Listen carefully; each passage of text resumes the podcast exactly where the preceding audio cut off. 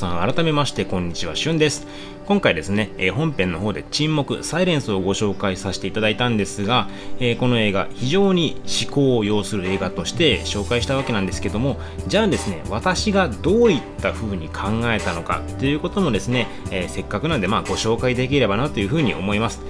とは言ってもですね、映画を見る前にこの話を聞いてしまうと、まあ、その考えとか偏ってしまう可能性もあるのでここからは映画を見た人のみを限定としてネタバレもありでご紹介していこうと思います。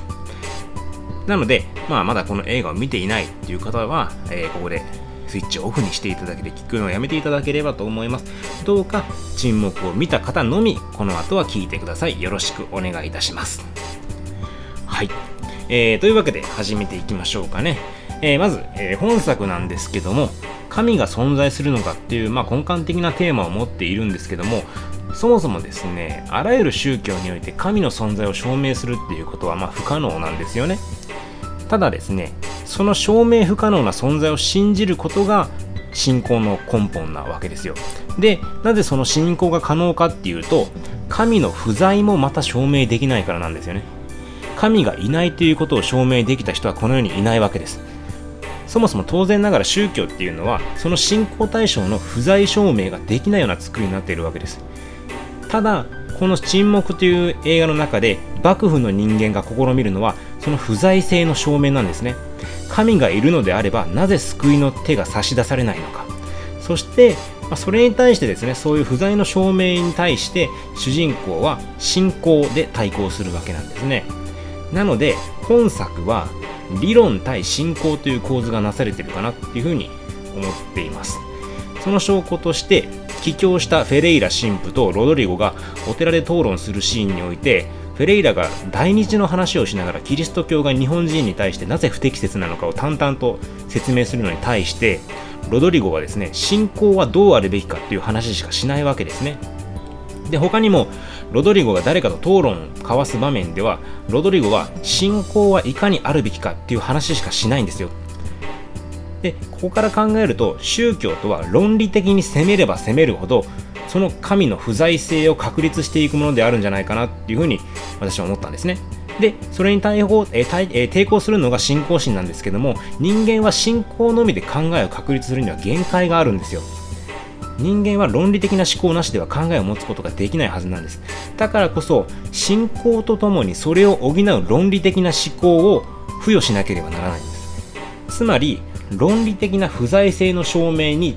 抵抗するため神様はいないっていう論理的な考えに抵抗するために信仰に対する論理的な意見を持つようにするわけなんですね。で本作でロドリゴが歩む道のりはその意見の構築への道だったんじゃないかなっていうふうに考えています。最後ロドリゴが沈黙してみ神が沈黙していた理由に対して一つの結論を出しますよね。それが論理的な結論を出すわけなんですよ。でその結果が踏み絵っていうのはまあ悲劇としか言いようがないんですけどもそれによってロドリゴは踏み絵を踏んだにもかかわらず確固たる信仰の形を手に入れることができたんじゃないかっていうふうに私は解釈しました。なので神が存在するのかという問題への私としての回答は各人が自身の信仰に対してどのような論理性を付与するのかそれによるんじゃなじゃないか。それによって神が存在するかしないかっていうのは左右されるんじゃないかっていうふうに考えています。要するに神は存在しないという論理に対して神は存在するという論理を信仰をベースとして構築することによって神の存在は確立するんじゃないかな。と考えているんですね。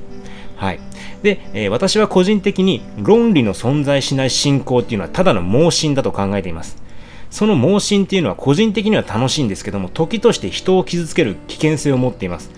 そしてそれを鑑みると、主人公のロドリゴがなぜあのような苦しみを受けたのかっていうのも分かってくるわけですね。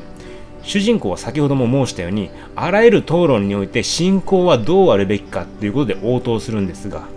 応答するんですよ。で要するにここに論理を持っていなかったんですね。信仰はこうあるべきだっていう考えのみでそこに論理がなかった。その結果として生まれたのが日本の宗教である仏教を否定するセリフです。劇中でロドリゴはブッダは所詮人間でありキリスト教の神よりも劣る存在として慢心とも取れるかのような語りをするわけです。ロドリゴが苦しみを与えられるのはこの傲慢に対する罰なのではないか。っていうふうに私は思うわけなんですね。彼は信仰に対する論理性を書いてしまったがゆえに他者の考えを受け入れることをしていなかったわけなんですよ。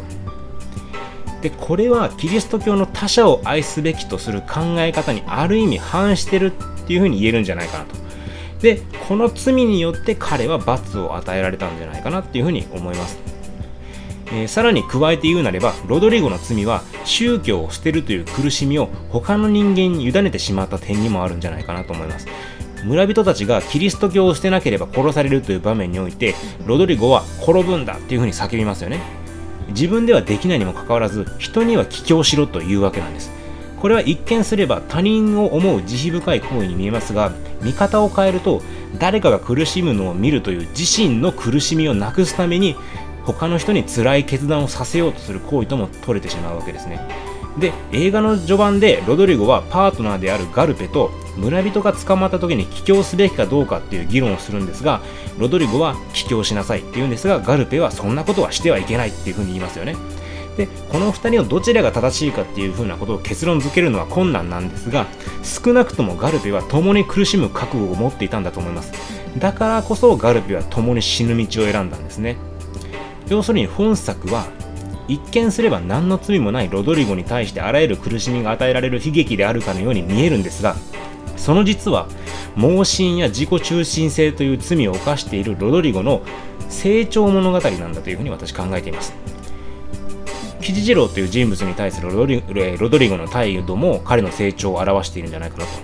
表面的にキジジローの行動だけを見れば彼は自己中心的な人物に過ぎないんじゃないかというふうに思われるんですがそんな彼はですねこんな時代じゃなければ俺は敬虔なクリスチャンで入れたんだっていう風に泣きながら自己弁護しますよね。でこのセリフっていうのは非常に強いセリフだなと私感じています。彼はきっとキリスト教を信仰したかったんですよ。でも時代がそれを許してくれず苦しみを避けるためにキリスト教を裏切りその都度自分の行為に苦しんでいます。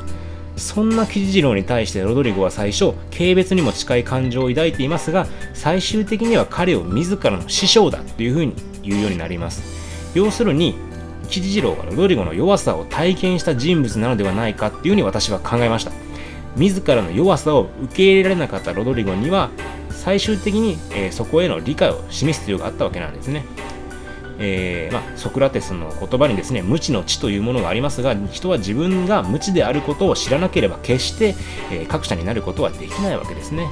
その意味で最後の最後まで唯一ロドリゴを頼った人物が吉次郎であったということは大きな意味を持つんじゃないかなと思います、えー、踏みを踏んでても、えキリスト教であれというのはえー、主人公がですね踏み絵を踏んでもキリスト教でいることができたのは吉次郎の存在があったからだと思います。とはいええー、ここでですね議論されるのはロドリゴがキリスト教を捨てたのかどうかっていうところも、まあえー、議論の余地があるかなと思います。えー、映画ではですね最後十字架を抱いていることからもキリスト教を捨てていなかったのだというふうに分かりやすい結論が描かれてるんですけども原作ではこの描写でないんですね。なので、本当にキリスト教を捨て捨てたのかどうかっていうのは非常に分かりにくいわけです。読む人によっては、えー、彼は最終的にはキリスト教を捨ててしまって、えー、そのまま日本の文化の中で生きていったというふうに考える人もいるんですが、えー、私としてはロドリゴはキリスト教を捨てていなかったというふうに思っています。というのも信仰の形を変えてキリスト教を信じていたんだっていうふうに思っているんですね。彼は自らの盲信に気づいて弱さを受け入れたロドリゴなんですよ。で弱さを受け入れた彼は踏みを踏む時に神の声を聞くんです。つまり、えー、神の沈黙を打ち破るわけなんですね。でそこでロドリゴは神を外に存在するものではなく自らの内に存在するものとして捉え直したわけです、えー、このことからですね外に出てくる言葉や行為つまりはキリスト教を捨てるという行為とか私はキリクリスチャンじゃもうないっていう言葉。そういったものにかかわらず神様っていうのは自らの内に存在しているっていうふうにロドリゴは感じることができるようになったんじゃないか。というふうに考えているんですね。